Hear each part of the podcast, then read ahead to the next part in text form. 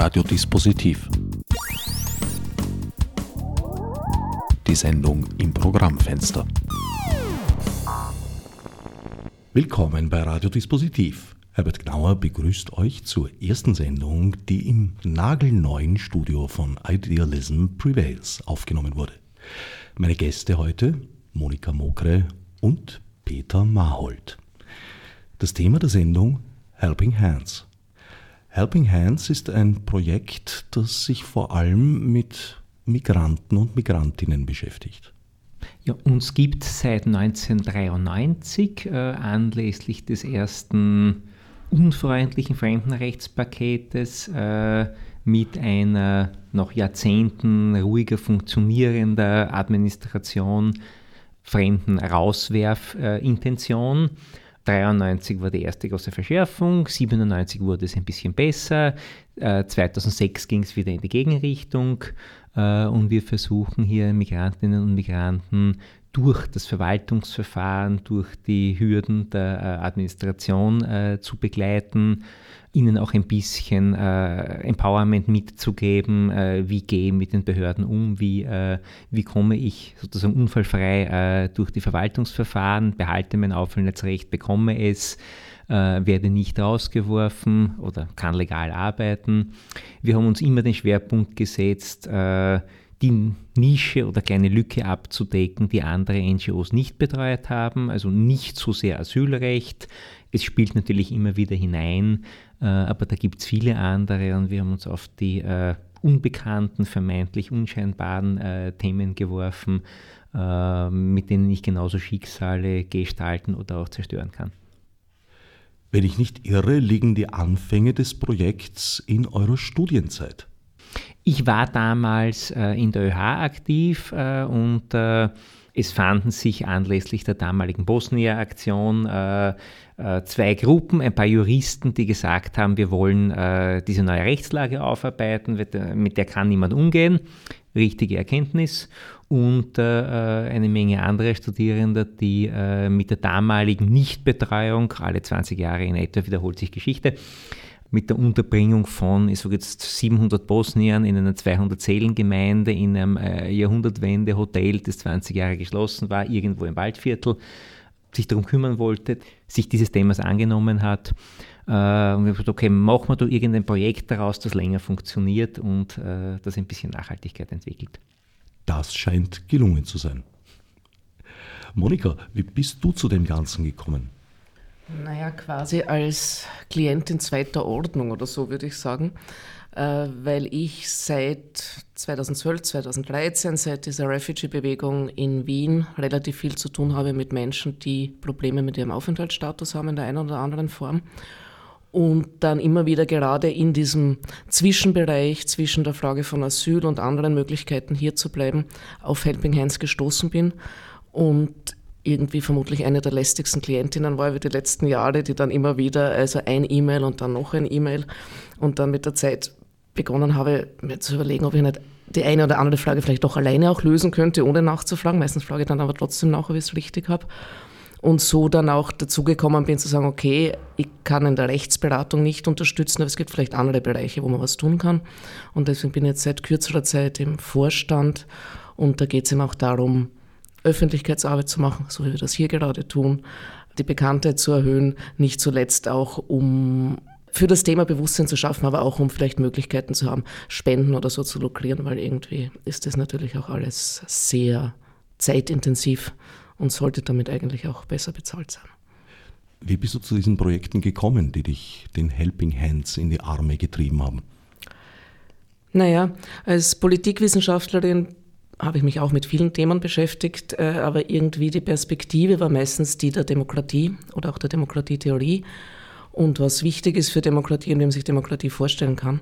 Und ich denke, also wenn wir nicht nachdenken über Migration und Flucht, über Menschenrechte, aber auch darüber, dass Menschenrechte kaum errungen werden können, wenn es keine politischen Rechte gibt, darüber, dass immer mehr Leute in keiner Weise die Gesetze mitbestimmen können, denen sie unterworfen sind, weil sie eben keine Staatsbürgerinnenschaft haben. Also das ist einfach eines der zentralen Probleme der Demokratie und deswegen war es für mich relativ klar, dass ich zu diesem Thema immer wieder gekommen bin als Wissenschaftlerin. Und Dane mit dieser Refugee-Bewegung auch als Aktivistin und als Supporterin jetzt von, von Refugees, Migranten, Migrantinnen, kollektiv, aber auch von individuellen Personen. Und Peter, was war dein persönlicher Weg? Ich habe die Organisation als NGO im kleinen Rahmen mit aufgebaut. Ich hatte aus meiner ÖH-Zeit eine Menge internationale Kontakte und äh, ähm, habe mit dem äh, Aufkeimen des ersten Rechtspopulismus äh, hochs Junge Haider macht Propaganda äh, gesehen, wie die politische Diskussion eigentlich in ein äh, Nachvollziehen absurd abbiegt äh, und sich alle überboten haben, äh, wie, äh, wie setzen wir hier angstgetriebene Politik um und geben uns das Mäntelchen, aber wir machen es vielleicht nicht ganz so grauslich. Im Laufe der Jahre ist der Dialog deutlich härter geworden. Ich erinnere mich, die Diskussion war damals, naja, wir tun was gegen Menschen, die uns möglicherweise Arbeitsplätze wegnehmen. Und heute sind wir am Punkt angelangt, dass äh, prinzipiell äh, jeder nicht, sogar Österreicher, jede Nicht-Österreicherin der dritten Generation potenziell kriminell ist, äh, da schafft man dann Tatbestände wie Sozialbetrug, äh, Nicht-Vorlegen irgendwelcher Dokumente, der aktuelle Trend geht ja in Richtung, es wird schon so genannt, äh, Beugehaft. Also wenn jemand nicht freiwillig geht, dann sperren wir ihn so lange ein, bis er vielleicht doch freiwillig geht. Das ist eine politische Entwicklung, äh, die ich mir nicht ansehen will. Ich war selber beruflich und privat immer wieder in weiten Teilen der Welt unterwegs und äh, äh stelle fest, dass dieser alternde Kontinent Europa angstgetrieben äh, einfach die Mauern immer, äh, immer höher zieht, damit das Gegenteil von dem erreicht, was eigentlich beabsichtigt wird. Aber weil es Mainstream ist, fühlen sich halt viele gut dabei und dagegen wollen wir ein bisschen was tun. Diese Taktik, dem Rechtspopulismus Schritt für Schritt nachzugeben und damit keinen Erfolg zu haben, hält ja jetzt schon einige Jahrzehnte an. Das kommt immer wieder. Äh, es bewahrheitet sich äh, die Feststellung, dass das Schmied- und Schmiedelwählen äh, eben nicht zu einem politischen Erfolg führt, äh, erleben wir ja fast schon Tag für Tag oder zumindest Woche für Woche. Wenn ich es kurz zusammenfasse, würde ich sagen, nur dumme Menschen begehen denselben Fehler zweimal, aber beim dritten und vierten Mal gilt diese äh, Gleichung offenbar nicht mehr. Das würde ich gar nicht sagen, dass der Fehler zum dritten und vierten Mal begangen wurde. Er wird eigentlich in Permanenz ein einziges Mal begangen seit vielen Jahren.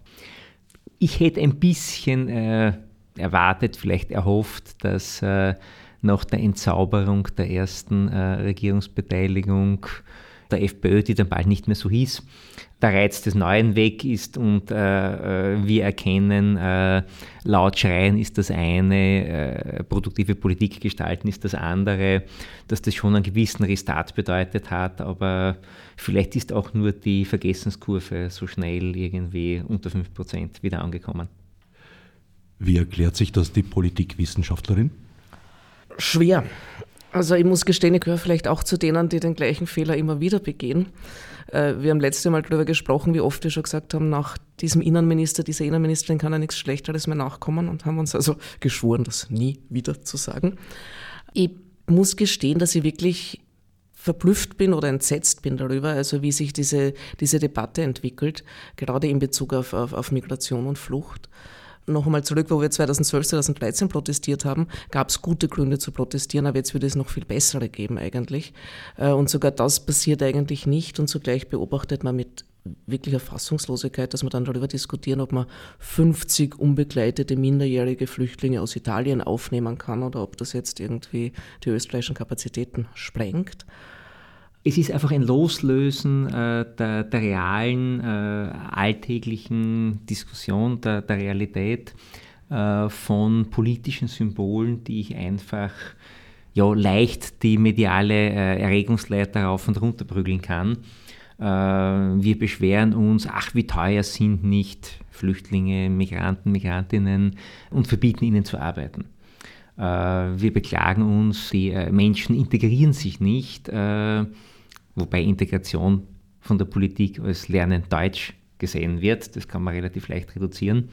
Und dann äh, kommen jetzt die ersten Ideen, naja, bislang haben wir Asylwerberinnen oder Menschen mit unsicherem Aufenthaltsstatus ja de facto nicht angeboten, Deutsch zu lernen. Äh, na, jetzt fangen wir vielleicht doch ein bisschen früher an. Kann man sagen, bitte was denn? Äh, geht es hier um, äh, um eine reale Aufgabenstellung im Alltag oder geht es darum, ein Symbol zu erhalten? Ich habe den Eindruck, äh, die Lösung wäre quasi für die Politik nachteilig, weil dann hat man quasi dieses äh, bekannte Bild nicht mehr, dass man eben die Leute rauf und runter jagen kann, sondern müsste was Neues erfinden. Ich denke mal schon noch in einem weiteren Kontext, es ist, es ist offensichtlich, dass wir mit Migrationsgesellschaften zu tun haben.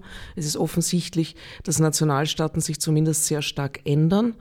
Und es gibt da so ein Aufbäumen dagegen, das dann eben diese Absurditäten produziert. Meine, wenn wir von Integration sprechen, sprechen wir normalerweise auch von Assimilierung. Da geht es also nicht darum, dass eine wie auch immer offene Gesellschaft sich verändert, äh, dadurch, dass eben neue Leute dazukommen. Also es geht immer stärker darum, zumindest im Diskurs, dass die sich eben anpassen müssen in der Sprache, in ihrer Kleidung, ihr Gesicht nicht verhüllen dürfen, was immer wir da haben. Äh, also auch wirklich ganz klassische symbolpolitische Geschichten, um Beruhigung zu schaffen, was dann aber auch wieder nicht funktioniert, weil eben eher wieder Beunruhigung geschaffen wird, dadurch, dass man das eben so hoch spielt. Und was ich zurzeit ganz erstaunlich finde, ist, dass ich den Eindruck habe, dass die Politik, also die Regierungspolitik zum Teil so weit geht, dass sogar die Boulevardmedien erstaunt reagieren. Also diese Geschichte mit den, mit den 50 unbegleiteten Minderjährigen, das wurde in heute spöttisch kommentiert. Glaube ich, oder in Österreich oder irgend sowas. Ähm, auch die äh, Abschiebungen nach Afghanistan werden teilweise also in Medien kritisch gesehen, die jetzt nicht bekannt sind für ihre liberale Haltung in Bezug auf Flucht und Migration. Aber dass Afghanistan kein sicherer Drittstaat ist, ist doch relativ weit bekannt. Du hast jetzt gerade einen der aus meiner Sicht großen Unterschiede angesprochen, was sich geändert hat in den letzten 20, 30 Jahren, nämlich die Beunruhigung, die von der Politik getragen wird. Also wenn man sich die Statistiken, ist jetzt ein bisschen ein anderes Thema, der Terroranschläge in Europa ansieht, wird man feststellen, dass in den 70er und teilweise auch in den 80er Jahren die Chance bei einem Terroranschlag zu Schaden zu kommen, äh, auch nicht sehr groß war. Ich glaube, zwei Lottogewinne hintereinander sind immer noch wahrscheinlicher, aber bei weitem höher war als heute. Also es waren weit, weit mehr Fälle. Es wurde nur anders wahrgenommen, weil auch zu Hochzeiten des äh, Linksterrorismus, damals vor allem RAF in Deutschland und Brigate Rosse in Italien und so weiter, sind die Politiker und Politikerinnen, waren es damals noch nicht so viel, äh, herumgelaufen und gesagt, alles in Ordnung, alles in Ordnung, wir haben es im Griff, alles in Ordnung, ruhig, ruhig, ruhig. Heute laufen sie herum und der Innenminister sagt, der Rechtsstaat ist gefährdet und schutzlos und wir brauchen jetzt die Fußfessel für jedermann das ist dieses Loslösen von den äh, realen Fakten, von den Gegebenheiten. Sage, bei jeder Veröffentlichung einer Kriminalstatistik, äh, die ihre Stärken und Schwächen hat, äh, aber nehmen wir es als Indiz einmal, äh, einmal an, äh, stellen wir fest, dass äh, die dauerhaft hier lebenden Menschen, quasi mit nicht drei Generationen österreichischem Hintergrund, in der Statistik auch nicht wirklich auffallen. Äh, ja, es gibt Gruppengrüppchen, die irgendwie äh, durch Europa ziehen, ich sage mal so ihre kriminellen Fußstapfen hinterlassen.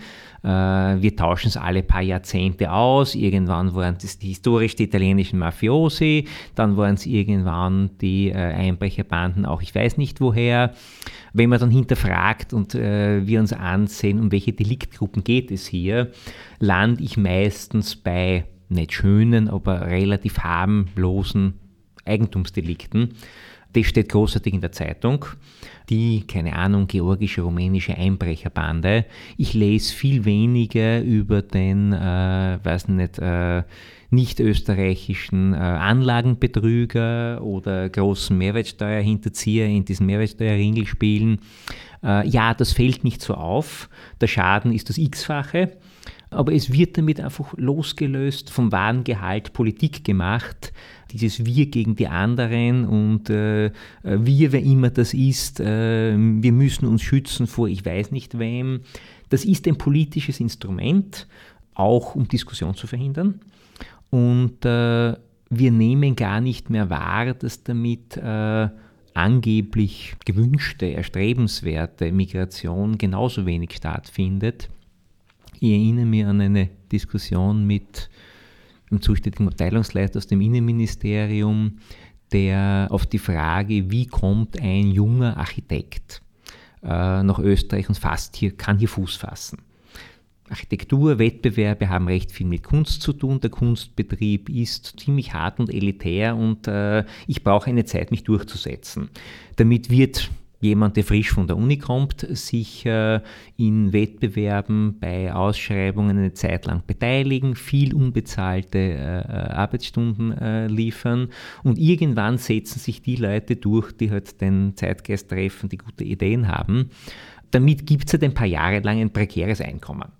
Das ist ein selbstgewähltes Schicksal. Jeder weiß, worauf er sich einlässt, wenn er das Studium beginnt und äh, sich ungefähr informiert, wie schaut der Beruf aus.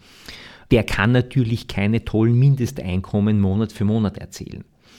Ich habe das Thema angezogen als Beispiel, äh, weil er da ein junger Australier äh, festgestellt hat zu seiner österreichischen Freundin, okay, ich werde hier nicht Fuß fassen, okay, Hanne, let's go to the USA, äh, da hatten sie auch eine Option. Und äh, habe dann in Unverständnis die Antwort bekommen, naja, wenn dieser Berufseinstieg so schwer ist, dann ist das vielleicht äh, keine Schlüsselkraft, dann wollen wir diese Leute äh, ohnehin nicht hier. Das war in einer recht akademischen Runde. Äh, es wurden dann viele Augenbrauen hochgezogen. Äh, ich glaube, er hat bemerkt, dass er sich gerade äh, in ein ganz großes Fettnäpfchen gestellt hat und war dann den Rest der Veranstaltung etwas ruhiger und etwas leiser.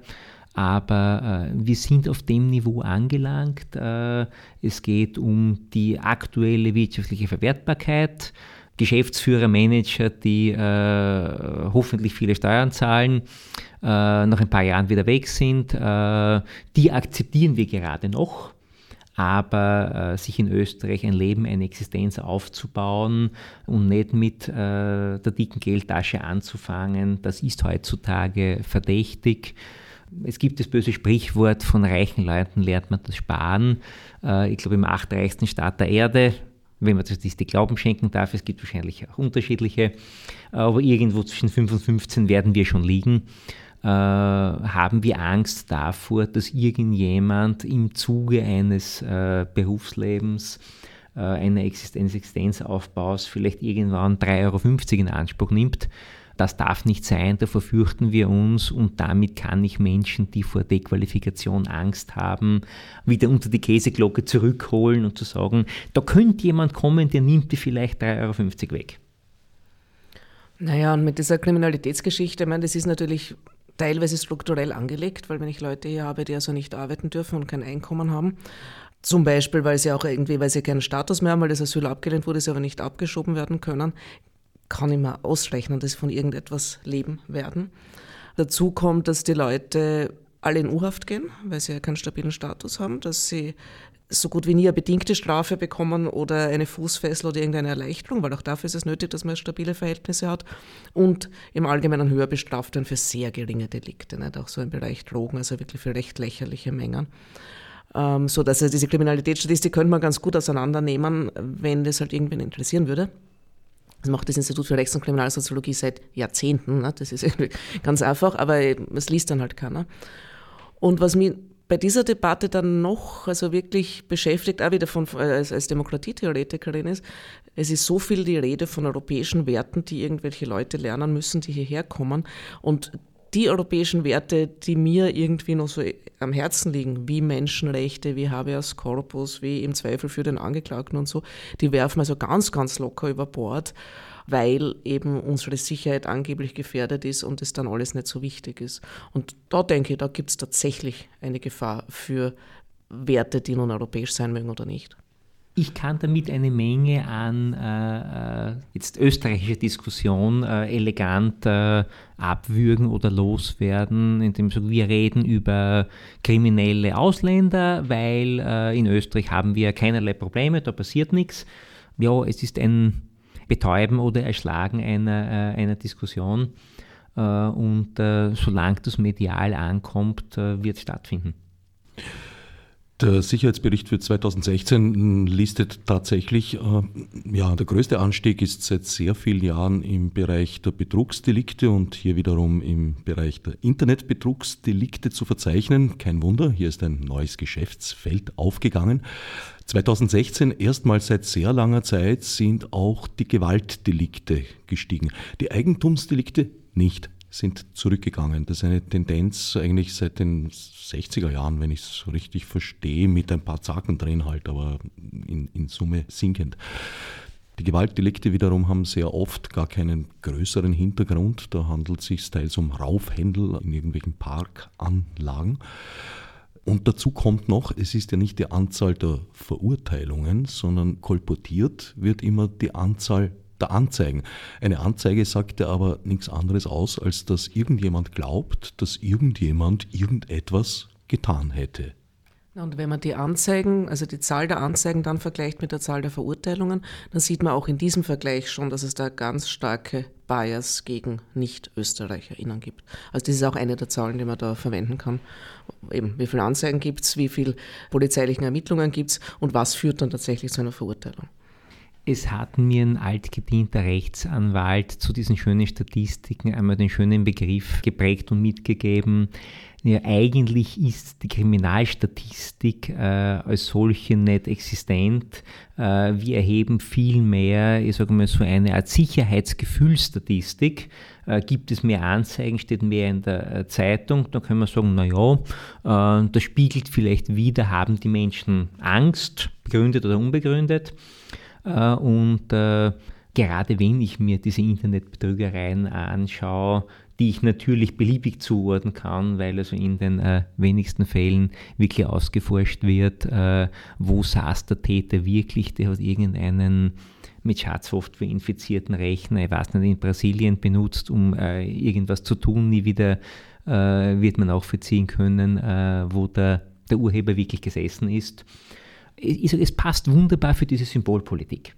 Äh, ich spiele mit Ängsten, ich äh, kann Empfindungen äh, projizieren und wir sparen uns eigentlich die Diskussion darüber, wo gibt es wirklich Probleme, was kann ich substanzielles tun. Und bei der Frage dieser ach so kriminellen Nicht-Österreicherinnen, Nicht-Österreicher, ähm, ist es sozusagen auch nur die Bestätigung, naja, wir haben ja immer schon gesagt und darum müssen wir weiter verschärfen. Das ist ein Perpetuum mobile, wo ich mir immer wieder meine Rechtfertigung herhole. Es ist ja was Ähnliches äh, bei den ganzen technischen Überwachungsmaßnahmen. Immer dann, wenn was passiert, ist die billigste Antwort äh, der Sicherheitsbehörden, die niemals alles verhindern können. Das, äh, das wäre so ein äh, absurde Anforderung, zu sagen, naja, wenn wir mehr Möglichkeiten hätten, dann hätten wir vielleicht gegen diesen Anschlag was tun können. Äh, das Spielchen kann ich immer weiter drehen. Äh, und irgendwann werde ich dann äh, die teure Aufrüstung und die äh, aufwendigen kaum mehr handhabbaren, maßgeschneiderten Anlassgesetze gegen alles und jeden anwenden müssen, um wieder zu rechtfertigen, naja, äh, jetzt haben wir all das schöne, teure Spielzeug und jetzt haben wir all die Maßnahmen und äh, jetzt wenden wir es auch an und irgendwann geht es halt dann nicht mehr gegen den äh, bösen Terroristen äh, oder gegen den äh, Gewalttäter, sondern äh, vielleicht, weil jemand vergessen hat, 9,90 Euro in der Registrierkasse einzutippen. Wieso kommt es zu dieser Dynamik? Es wurden ja noch niemals die Wirkungen von Gesetzen im Sicherheitsbereich überprüft. Es wurde noch nie nachgeschaut, was haben diese Gesetze eigentlich bewirkt? Was ist besser geworden, was ist vielleicht schlechter geworden? Wie könnt ihr euch das erklären? Ich glaube, da hat jemand äh, seine Schlüsse aus der permanenten Revolution gezogen und äh, wird wahrscheinlich durch die permanente Novellierung äh, zumindest in Kauf nehmen, wenn nicht äh, anstreben, dass eine Evaluierung nicht mehr möglich ist, weil dann würde eines Tages äh, mit dem ernüchternden Ergebnis äh, dastehen, dass all dieser Aktionismus nichts gebracht hat. Und es wird halt auch nicht nachgefragt. Ne? Also ich meine, irgendwie ging es ja da auch um eine, eine politische Öffentlichkeit, die genau das nachfragt. Also das ist ja nicht notwendigerweise im Interesse derer, die diese Gesetze machen, dass man sie auch evaluiert. Das wäre sozusagen eine Frage der aktiven Bürger, Bürgerinnen, der Medien, der Zivilgesellschaft, zu sagen, können wir uns das bitte mal anschauen, was da die ganze Zeit passiert. Was natürlich auch in anderen Bereichen durchaus spannend wäre. Ne? Also wir haben ja auch also Asyl, Fremdenwesen, also ist ja ein Gesetz jagt das andere. Ne? Auch ohne, dass dann irgendwie nachgeschaut wird, hat es jetzt was gebraucht, was hat es gebraucht und äh, da könnte man sogar wahrscheinlich bei all diesen Gesetzen irgendwie Leute fragen, die damit häufig zu tun haben und die können das dann auch sagen, was sich da effizienter oder weniger effizient gestaltet. Wir lösen ja jetzt äh, Teile aus dem Niederlassungsrecht heraus. Äh, damit hat der zuständige Ressortminister sein eigenes Integrationsgesetz bekommt. Äh, damit habe ich halt äh, ein paar Gesetze mehr parallel äh, zu lösen. Da geht es um, um Macht, um Einfluss, um tatsächliche oder wahrgenommene Wichtigkeit. Ich glaube, dass die politisch Verantwortlichen in dieser Anlassgesetzgebung zu einem Gutteil selbst nicht mehr sehen und auch im Gesetzwerdungsprozess wirklich einschätzen können, wo geht das hin. Das ist jetzt einfach frei nach dem Wilden auf seiner Maschine. Ähm, ich weiß zwar nicht, wo ich ankomme, aber ich bin schneller dort. Äh, ich habe dem äh, quasi regierungsinternen Feind, dem Koalitionspartner, äh, wieder etwas vorgelegt, der muss darauf reagieren. ich habe bewiesen, wer ist der Härtere. Ich finde es jetzt amüsant, dass ich will nicht wissen, äh, wer ihm das mit wie viel Nachdruck nahebringen musste. Unser Innenminister, möglicherweise zähneknirschend, anerkannt hat, ja, wir haben europäische Verpflichtungen und wir nehmen halt die 50 UMFs aus äh, Italien und ein paar Leute aus Griechenland äh, und wird dann einen Tag später von seinem Spiegelminister äh, überholt ich glaube, da muss irgendein Rechtskundiger zuerst einmal seinem Innenminister erklärt haben, wenn wir innereuropäisch Solidarität einfordern, dann sollten wir uns zunächst mal dran halten, dann können wir es glaubwürdig einfordern. Äh, also mit der momentanen äh, nicht-Performance äh, und dem, dem gegenseitigen Überschlagen haben wir wahrscheinlich nur ob der Windrichtung das laute Lachen aus Budapest nicht gehört wie es vor Österreich jemals wieder äh, eine Einhaltung europäischer Vereinbarungen einfordern, äh, wenn man das selber regierungsintern äh, nicht mal einen Tag lang durchhalten. Der Herr Orban äh, lacht sich rum. Naja, und in Bezug auf diese ständig wechselnde Gesetzeslage, die an sich schon kompliziert ist, also wenn wir zurückkommen zu dem Kerngebiet von Helping Hands, das ist natürlich auch ein enormes Problem für die Rechtsstaatlichkeit, wenn es Leuten wirklich unmöglich gemacht wird zu verstehen, was ihr eigener Rechtsstatus und ihre Möglichkeiten sind oder ihre Unmöglichkeiten. Ähm, und Helping Hands hat ja unter anderem deswegen so viel zu tun, weil das eben unmöglich ist und weil Leute wirklich davor stehen und sagen, also ich möchte jetzt gerne einen Status haben und ihr habt die und die äh, Dinge zu bieten und die und den und den Arbeitsplatz und dann find mal heraus, was du jetzt zu tun hast und welche Einkommensgrenzen und welche Wohnung und, und so weiter und so fort. Ne?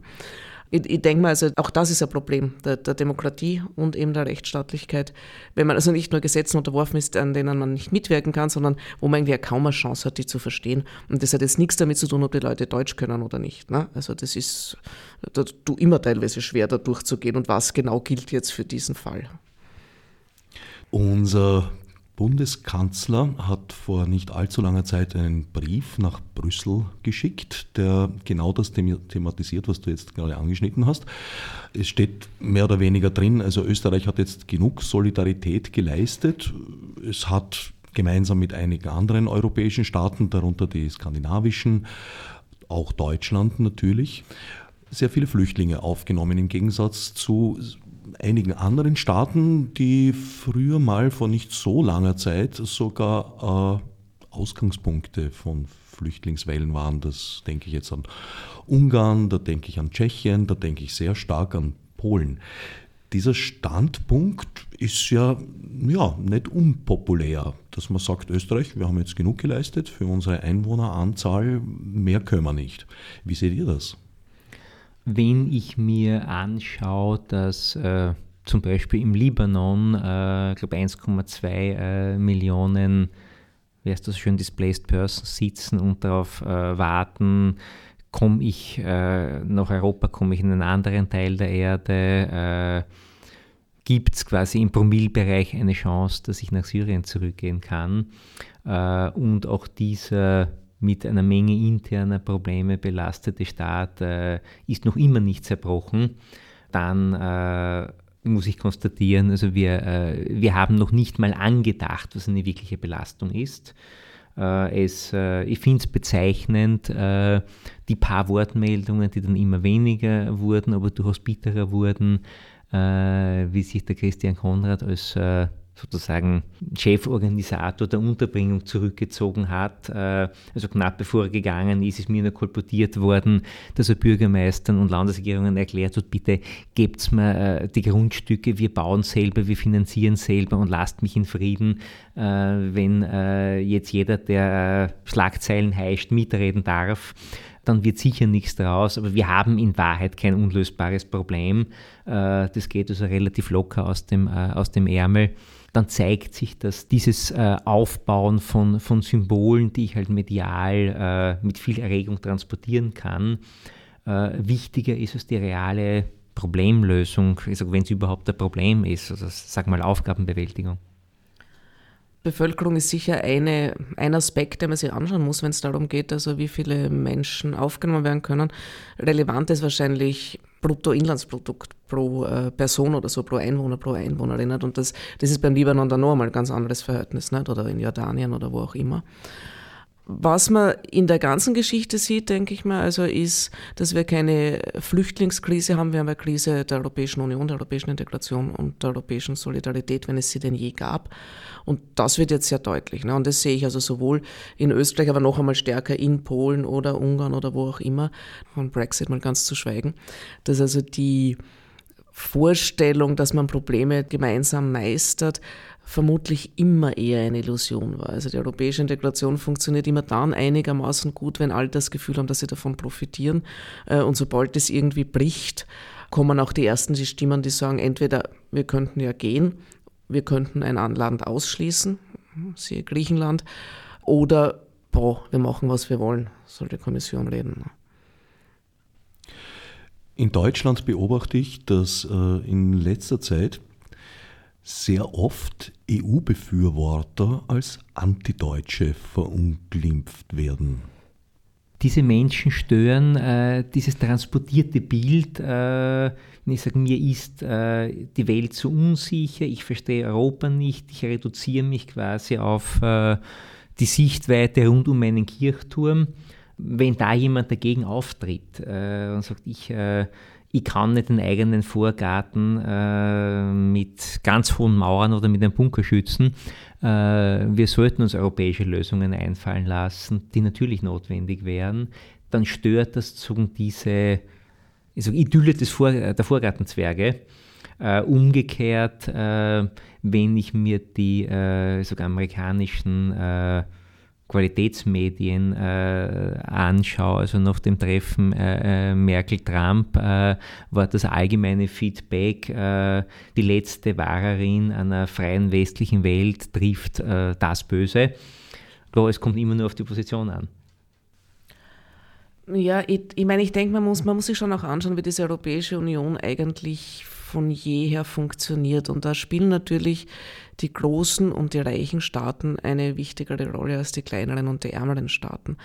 Ähm, und wenn man also europäische, eine Idee einer europäischen Integration anzieht, die auch ein gleichberechtigteres Bild der Staaten wie auch der Bevölkerungen mit sich trägt, dann kann es leicht so verstanden werden, dass man gegen deutsche Interessen oder auch gegen französische Interessen oder so verstößt damit. Und bis zu einem gewissen Grad ist es aus der Geschichte der, der europäischen Integration auch, äh, auch verständlich. Und das wäre, also ich meine, wir sind ja weit davon entfernt, irgendwie eine äh, sinnvolle äh, Zielvorstellung dafür zu haben, wie europäische Integration also positiv weitergehen könnte. Aber wenn man sich damit beschäftigen würde, wäre das sicher auch ein Thema. Also wie die verschiedenen Mitgliedstaaten mitwirken können in einer Form, die nicht Renationalisierung bedeutet, was sie einfach in ganz vielen Bereichen bedeutet, und wie man zu einem gleichberechtigteren Verhältnis äh, der, der verschiedenen Mitgliedstaaten kommt.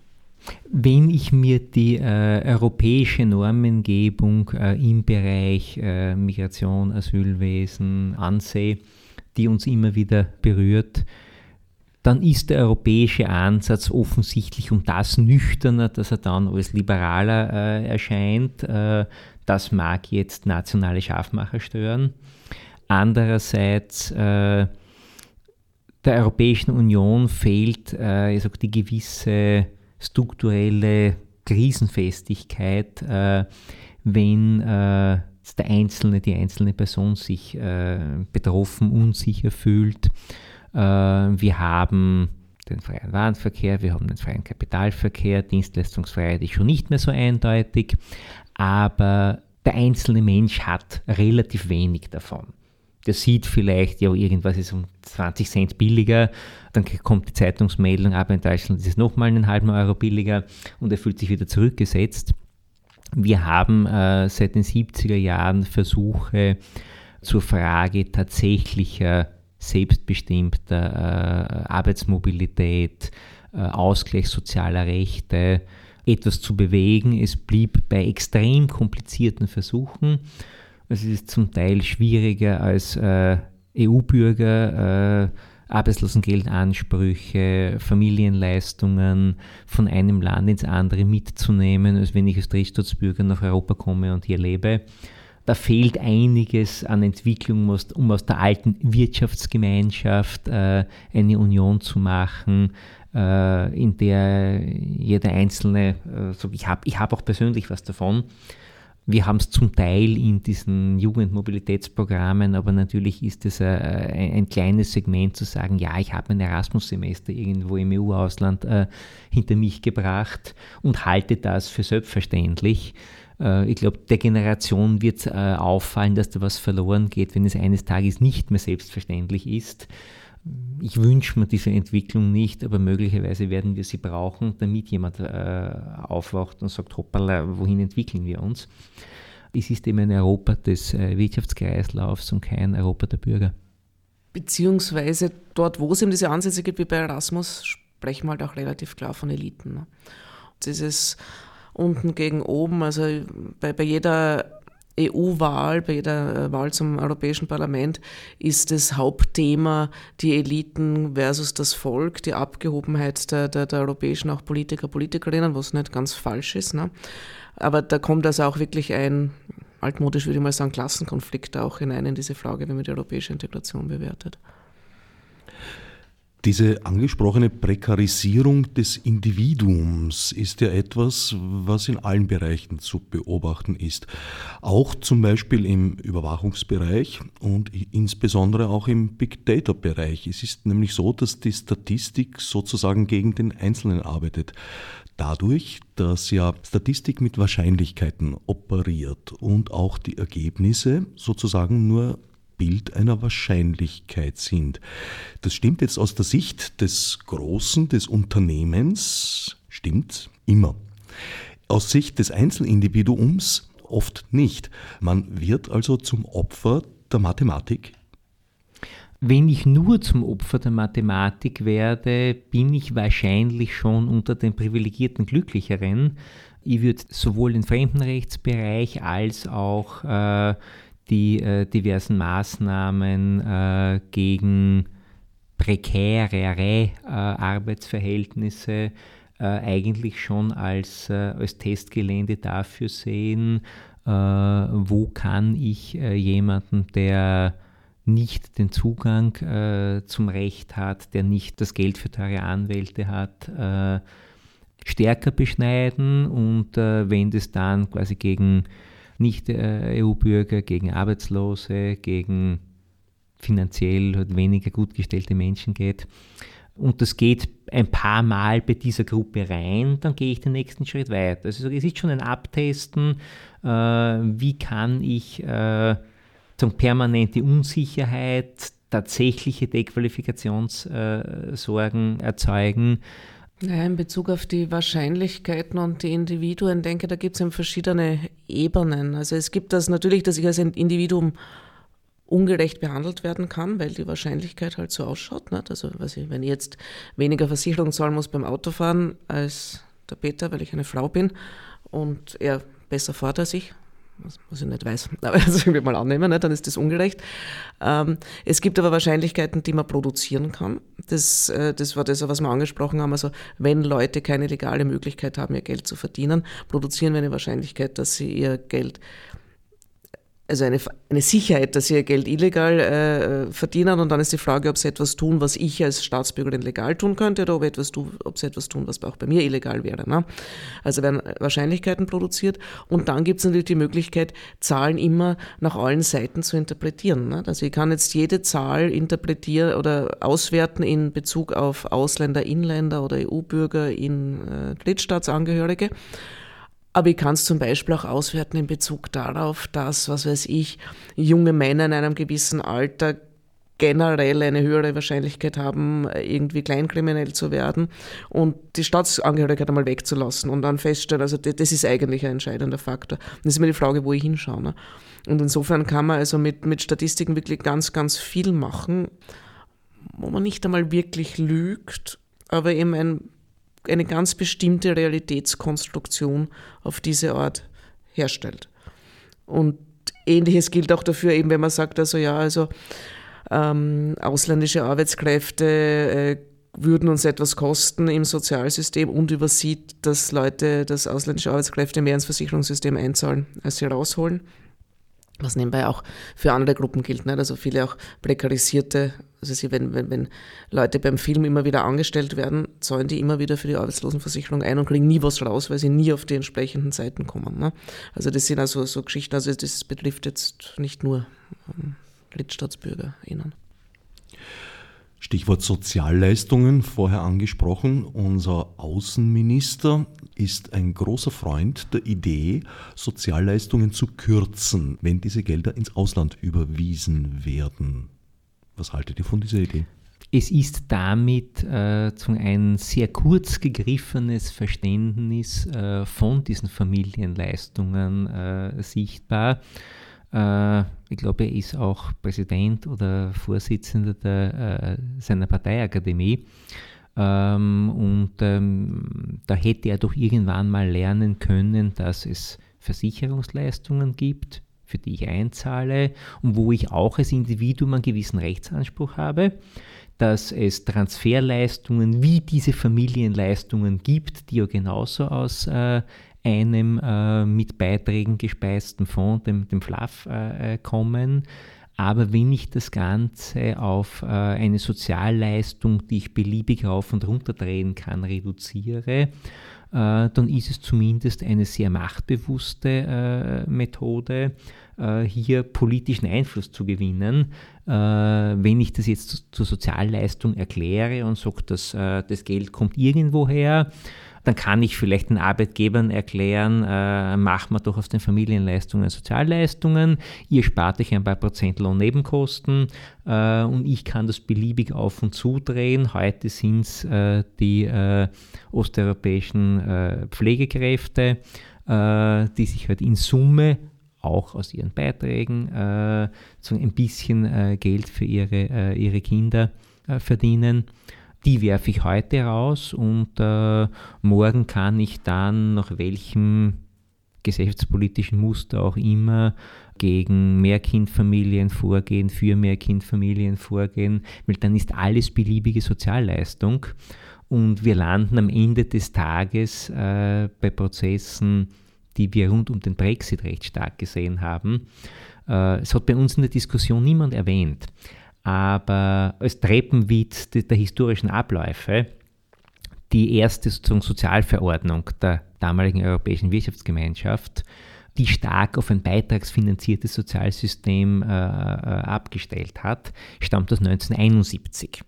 Die Briten sind 73, also offenbar in Kenntnis dieser Lage beigetreten und haben halt das äh, NHS, das äh, de facto steuerfinanziert ist, steuermittelfinanziert ist, äh, und damit äh, war es die Angst, die in England zu dem Ergebnis geführt hat, aus der Situation heraus äh, geboren und geschürt, Äh, unser polnischer Busfahrer äh, würde zwar Sozialversicherung bezahlen, äh, er verdient nicht genug, dass er Steuer bezahlt. Das NHS ist steuerfinanziert, also könnte sein, dass er irgendwo 3,50 Euro geschenkt bekommt. Das wollen wir nicht.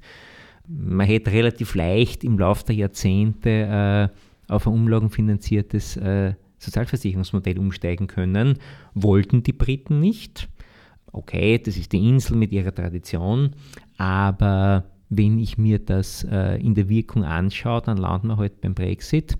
Und äh, so toll, wenn ich mir die Reihung anschaue, wer in höherem Alter welche Behandlung noch bekommt, nicht bekommt, ist das NHS äh, in Wahrheit auch nicht. Also wahrscheinlich ist die österreichische äh, Sozialversicherung äh, um einige Klassen sozialer. Nur wenn ich genau damit spiele, und da werfe ich dem Herrn Kurz schon vor, dass er sehr Auges damit spielt, weil wenn äh, er nicht gelernt hat, dann werden ihm hoffentlich seine Berater das sagen, dann äh, säge ich hier ganz, ganz bewusst am sozialen Kit, an diesen äh, Sicherheitsnetzen, die bei uns die Gründerväter der Zweiten Republik äh, aufgezogen haben, in einem Verständnis, was passiert, wenn ich äh, äh, den Kampf jeder gegen jeden bis aufs Messer in Kauf nehme. Entweder sieht es nicht oder er will es.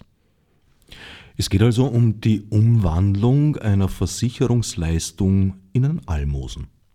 So kann man sehen. Wie kommen wir aus dieser Entwicklung wieder heraus?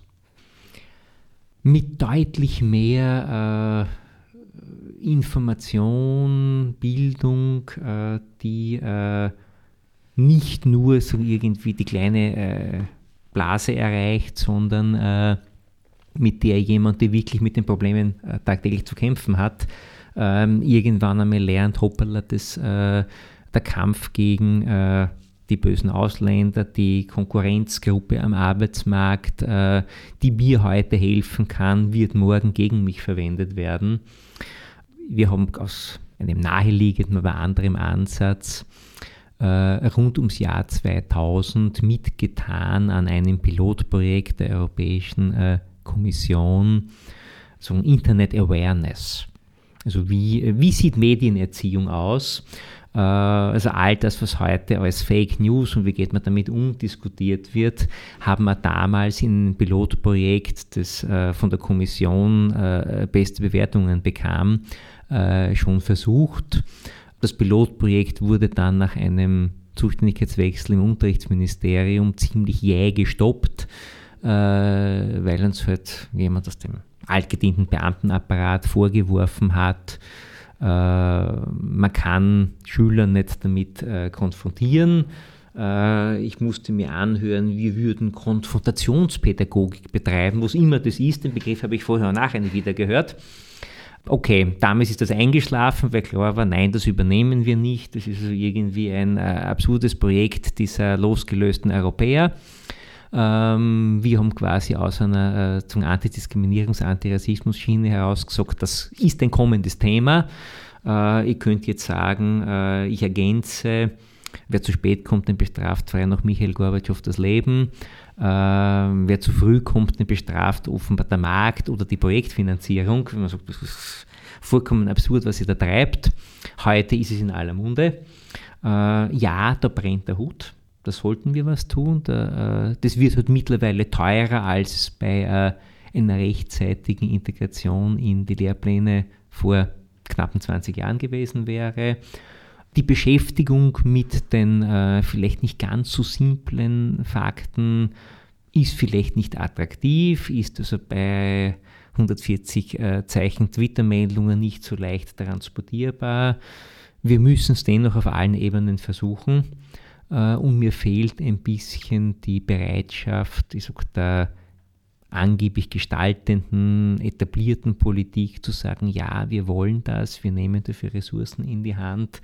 Äh, wir müssen erklären, warum gewisse Dinge so laufen, wie sie laufen. Äh, und äh, am Ende des Tages würde ich sagen, wenn ich Menschen wie kleine Kinder behandle, dann äh, verhalten sie sich so. Wenn ich sie wie Erwachsene behandle, dann werden sie dann auch wachsen und sagen, ich weiß es ja ohnehin, das Leben ist nicht einfach. Der Alltag ist manchmal mühsam, aber ich sehe also die äh, hinter den Worthülsen nicht die, äh, die Konzepte und den Nachdruck zu sagen, kommen wir aus dieser Art der verkürzten Kommunikation auch wieder raus. Ja, ich würde da gerne zu dem zurückgehen, was du vorher erwähnt hast mit dem Terrorismus, der jetzt also so als die große Gefahr und wo das eher, also wo eher beruhigt wurde in den 70er, 80er Jahren. Ähm, ich erinnere mich, da war diese Bürgermeisterkonferenz vor also voriges Jahr, glaube ich, in Wien, wo dann einer dieser Bürgermeister gesagt hat, naja, äh, wenn der Kapitän eines großen Schiffes immer da steht und sagt, boah, das ist total gefährlich und ob wir das schaffen werden, naja, vielleicht, aber wahrscheinlich ist das doch sehr riskant, dann bricht also Panik aus und er sagt, okay, ich weiß, wie man ein Schiff führt und er wird das schon klappen, bricht keine Panik aus. Das heißt, es ist natürlich das politische Personal das sehr stark verantwortlich. Ähm, zugleich gibt es ja wenig Hoffnung dafür, dass sich da was ändert. Ne? Also ich glaube auch, dass eben diese Schmiedel-Schmidt-Geschichte, dass diese Art der, der, der, der, Wahlüberlegung nicht aufgeht, dass man versucht, die FPÖ möglichst nur rechts zu überholen oder so. Aber es wird immer wieder betrieben. Das heißt, das bringt mir dann wieder zurück zu dieser Frage einer politischen Öffentlichkeit. Dann kommen wir zu der Frage der Medien, die auch nicht speziell befriedigend ist, gerade auch in, in Österreich nicht. Was ich trotzdem sehe und auch nachdem dieser sehr kurze Sommer der Migration und der Willkommenskultur vorbei war, ist, es gibt schon ziemlich viele Leute, die sich in diesem Bereich immer noch umtreiben, die da aktiv sind, die sich, glaube ich, zunehmend auch dafür interessieren, also nicht nur für Einzelschicksale, sondern auch, also was sind die Strukturen, was sind die Rahmenbedingungen, was funktioniert hier nicht, was müsste grundlegend geändert werden. Also da sehe ich ein gewisses Potenzial ich glaube natürlich auch, dass Bildung und gerade auch Bildung jetzt wirklich also von, von sehr jungen Menschen da ganz wichtig wäre. Ist zugleich auch kein Bereich, wo es besonders gut aussieht. Nicht? Also wenn, ich weiß nicht, also die Prozentsätze derer steigen, die nach acht oder neun Jahren Schulzeit nicht in der Lage sind, sinnerfassend zu lesen oder so, dann sind unsere, also jetzt die Ideen aus meiner Jugend, dass man so viel mehr politische Bildung machen könnte in den Schulen oder so, schon fast jetzt zu seiner äh, nachgereihten Sorge geworden, wenn es also bei den Basisfähigkeiten schon fehlt. Trotzdem glaube ich das nach wie vor. Nicht? Also, das, also dort wäre der Platz, politische Bildung zu betreiben. Und zwar durchaus in einer was Konfliktpädagogik oder wie auch immer, also nicht indem er, äh, indem äh, die äh, Schüler und Schülerinnen dann lernen, wie viele Leute im Nationalrat sitzen, das können sie nachschauen, das können sie googeln, sondern indem er wirklich damit umgeht, zu sagen, also was bedeutet Demokratie, welche Konflikte haben wir, wie müssen wir diese Konflikte auch offen halten, wo gibt es keine klare Lösung, die euch irgendwie vermittelt werden kann, wie ja, wie verhandelt man, wie kommt man zu Kompromissen, wie geht man mit Konflikten anders um, sich gegenseitig den Schädel einzuschlagen. Also mit dem, was meines Erachtens demokratische Politik ausmacht. Ich glaube, es fehlt auch gar nicht so viel. Ich bin relativ knapp nach äh, den äh, wirklich unschönen Bildern äh, aus Dreiskirchen. Also Zelte waren ja schon Luxus. Äh, unterm freien Himmel, unterm Baum schlafen war fast schon die Regel. Äh, in einer Betriebsrätekonferenz in der Gegend gesessen und äh, war halt angefragt, erklär mal, was da vor sich geht, was das politisch heißt, was das rechtlich bedeutet, äh, was wir mit den vielen Menschen tun. Und äh, ich sag, der gelernte, äh, im Großraum Niederösterreich südlich Wiens äh, aufgewachsene, gestandene Betriebsrat, es waren zumindest einige dort, hat irgendwann vor langen Jahren in Baden in der Martinek-Kaserne Grundwehrdienst abgeleistet. Also wir hatten eigentlich beinahe in Sichtweite, Rufweite zu Dreskirchen eine riesengroße leerstehende Kaserne. Ich sage, da bringe 3000 Leute unter und das fällt niemandem auf. Die offizielle Erklärung, warum das nicht ging, war, äh, durch das Nichtbetreuen wäre in irgendeinem Block die Heizung aufgefroren. Das ist nichts, was man äh, erstens im Sommer nicht braucht und nicht zweitens mit ein paar lokalen äh, Installateursbetrieben nicht in zwei Wochen wieder in Ordnung gebracht hat. Die Empörung war, weil irgendjemand das Gerücht in die Welt gesetzt hatte, ja, es wäre jetzt den Schutzsuchenden äh, unzumutbar, quasi im Zwölfbettzimmer zu schlafen. Ähm, ist es rechtlich so? Äh, und ich konnte dann die Betriebsräte also, äh, von der Empörung äh, über diese ach so überzogenen Standards sehr schnell zu einer Empörung äh, über die Unwahrheiten, die politisch kommuniziert äh, äh wurden, umlenken. Also das steht nirgendwo. Äh, ich habe auch an die Martinek-Kaserne gedacht, die steht leer, äh, niemand weiß, was daraus wird. Das wäre doch ein wunderschöner Stopgap gewesen. Vielleicht wäre der Herr Landeshauptmann nicht glücklich gewesen, wenn er ein paar Kilometer neben das Kirchen noch eine, äh, eine große Einrichtung hat. Äh, aber natürlich geht's und natürlich wäre äh, auch von den Menschen, mit denen ich Kontakt hatte, jeder happy gewesen, wenn er statt Zeltplane im Garten in Dreskirchen ein Stockbett in Baden gehabt hätte. Und damit war die äh, Empörung eben in zwei Minuten ganz woanders äh, nicht, äh, wir werden überrollt und äh, der Staat bricht zusammen, sondern ne, wir haben uns immer schon gedacht, an den politischen Schalthebeln sitzen Schaumschläger, die nichts auf die Reihe kriegen. Ähm, also kann ich das jetzt zu einem, äh, einem produktiven politischen äh, Neustart äh, umbiegen und hätten wir eine Bundesregierung, die nicht internes Messerwerfen betreibt, sondern tatsächlich gestaltet und, und Themen angeht, Probleme löst, hätten wir wahrscheinlich sehr schnell ein ganz anderes politisches Klima das schließt natürlich auch an das an, was du vorher gesagt hast, also dass man nicht in der eigenen Blase bleibt, wo wir uns ja sehr gerne aufhalten und dann irgendwie mit Gleichgesinnten uns daran erfreuen, dass wir es wissen und die anderen nicht. Ne? Äh, und zugleich aber eben genau auch diese Orte und diese Teilöffentlichkeiten sucht, wo eben so ein Gespräch möglich ist. Also da gibt es ja auch so eine ganz absurden Diskurs, wo er sagt, er sagt, okay, sagt, okay, wir bleiben nicht in der Blase, er sagt, ja, aber was sagst du jetzt einem Neonazi? Na, was weiß ich, was ich am Neonazi sage? Oder was machst du mit dem FBler am Stammtisch oder möglichst mit zehn FBlern und ich allein oder so? Ne? Aber da gibt es ja dazwischen ganz viel, nicht? ganz viele Kommunikationsformen und Kommunikationsforen, wo man auch aktiv sein könnte und eben nicht nur also ständig äh, die Konvertierten nochmal versucht zu konvertieren, aber halt auch nicht jetzt äh, irgendwie völlig absurd, also genau mit denen spricht, wo man diametral entgegengesetzt denkt. Helping Hands. Wer jetzt neugierig geworden ist, findet nähere Details im Internet unter www.helpinghands.at. Ich danke Monika Mokre und Peter Mahold für den Besuch im Studio und allen anderen fürs Zuhören